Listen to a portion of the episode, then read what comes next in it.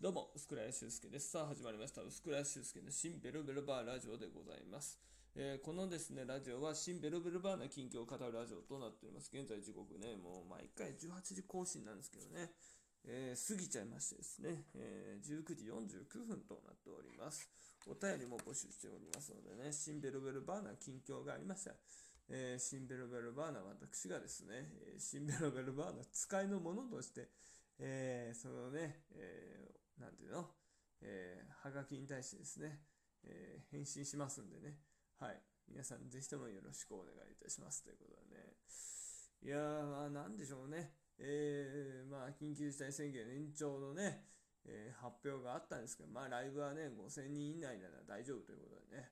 ね、私の薄倉修介のね、独演会だったらもう余裕ですよね。もう10人も見たいんですから。しかも、ねあの、西早稲田のね、ホワイトルームっていう場所でね、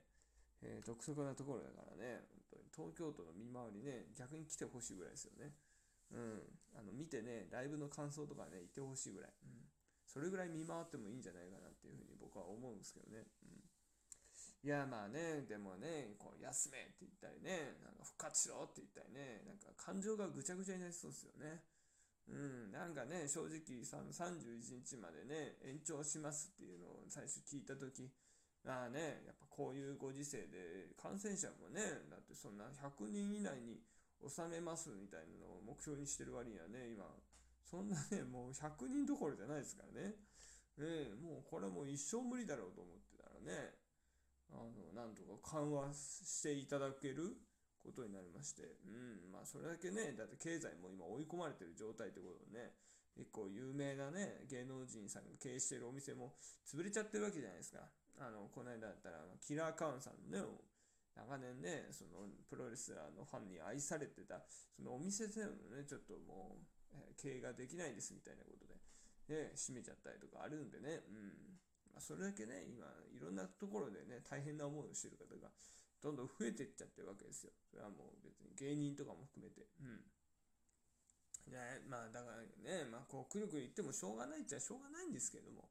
うん。まあだからね、僕は僕でね、次は大須演芸場の、えー、オーススター感謝祭のね、クラファンを早速もう立ち上げたんでね、えー次はそれに向けて、えー頑張ろうということでね、まあやっているわけですけどね。うん。まあ、オーススターはね、去年ね、実はやってまして、うん。その時もクラファンしたんですよ。あの、東京芸人を一組でも多く呼びたいっていうタイトルでやってましてね。うん。えー、まあ、その時にね、もう電車賃を集めて、結局30%満たなかったのかな。うん。結局3万円ぐらいでね、ハンマープライスということでね。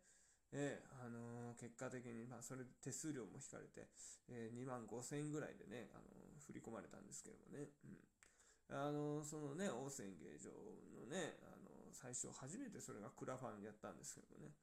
うん、あの、やっぱね、いろんな知り合いに言われましたね。うん。もっとね、なんか本文でなぜその名古屋でやらなくちゃいけないのか、こうね、クラウドファンディングをね、立ち上げたい理由とかも、ちゃんとあの細かく書いた方がいいよというので、えーまあそこで、そう、あの、もっともっと細かく具体的になぜ今なのか、なぜオースでやらなくちゃいけないのかっていうのを書いた方がいいって、当時ね、それを、あの言われて、うん。で、結果的にね、もう始まってもう何日か経ってて、えー手遅れの状態でそれ言われたんでね、まあそのオースでは実現できなかったんですけども、まあ、今回はね、ちょっとそれをね、最初にもう書いてですね、しかも、えーちょっといろいろと勉強しまして、例えばですね、まあ、クラウドファンディングどうやって支援するのかっていうのをやったね、えーわからない方もいると思ったんで、その説明みたいなので書いてた方がいたんで、まあ、それを参考にね、ちょっと書いてみるとか、うん、あのそんな形でですね、あと、まあ、クラウドファンディングのね、あのネーミングナイツとか、えーネーミあのいろんなクラファンのリターンを作ってみたりとか、うん、なんかいろいろと、えーそのクラファンで勉強したことを、えーちょっとね、そのオースで、今度こそ失敗しないようにという意味も込めてですね、えーちょっとね、いろいろと、えー勉強したものを、えー提供させていただいている感じですね。うん。いや、まあね、その、なぜオースなのかって聞かれたらね、まあやっぱりね、その名古屋のね、えー芸人さんとね、まあ、名古屋というところがね、ちょっと独特ですからね。うん。その大阪と東京の、まあ、間にありましてですね。うん。で僕は僕であの豊橋漫才コンクールというえー、まあ、賞レースがありまして、まあ、そこで、えー、優勝させていただいたんですけどね、そこで結構名古屋の芸人さんめちゃくちゃ面白い方とかいっぱいいるんですよ。うん。あの、ライブもね、結構ストイックに定期的にやられたりとかね、結構こう東京と同じようなことをしてるんですけども、えー、まあ、テレビ関係者曰くですね、やっぱりあの、ミーハーなところがあるんで、えー、東京の芸人さんと大阪の芸人さん呼べちゃう距離なんで、どうしてもね、起用するときっていうのが、どっちか東京の芸人さんか大阪の芸人さんを呼んでしまって、名古屋の芸人さんを活躍する場っていうのがあんまりないと、うん、とかいう話とかも、ね、聞くんですよ。うん。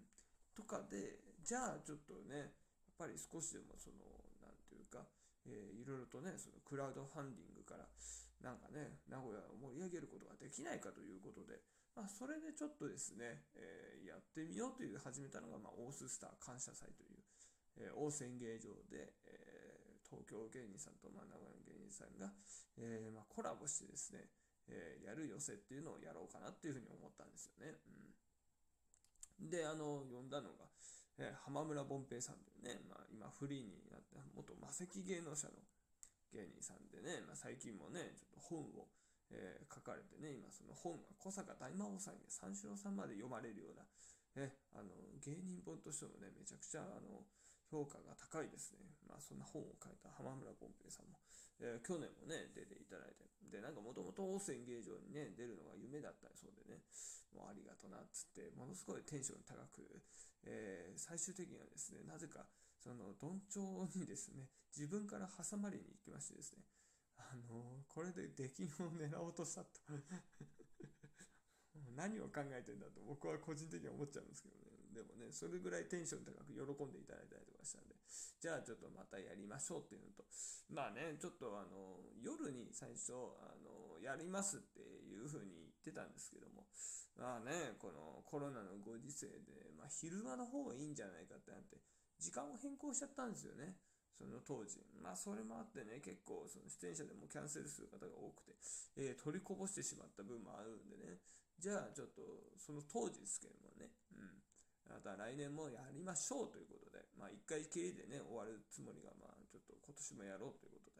えー、やらさせていただくことになったんですけどね。うん。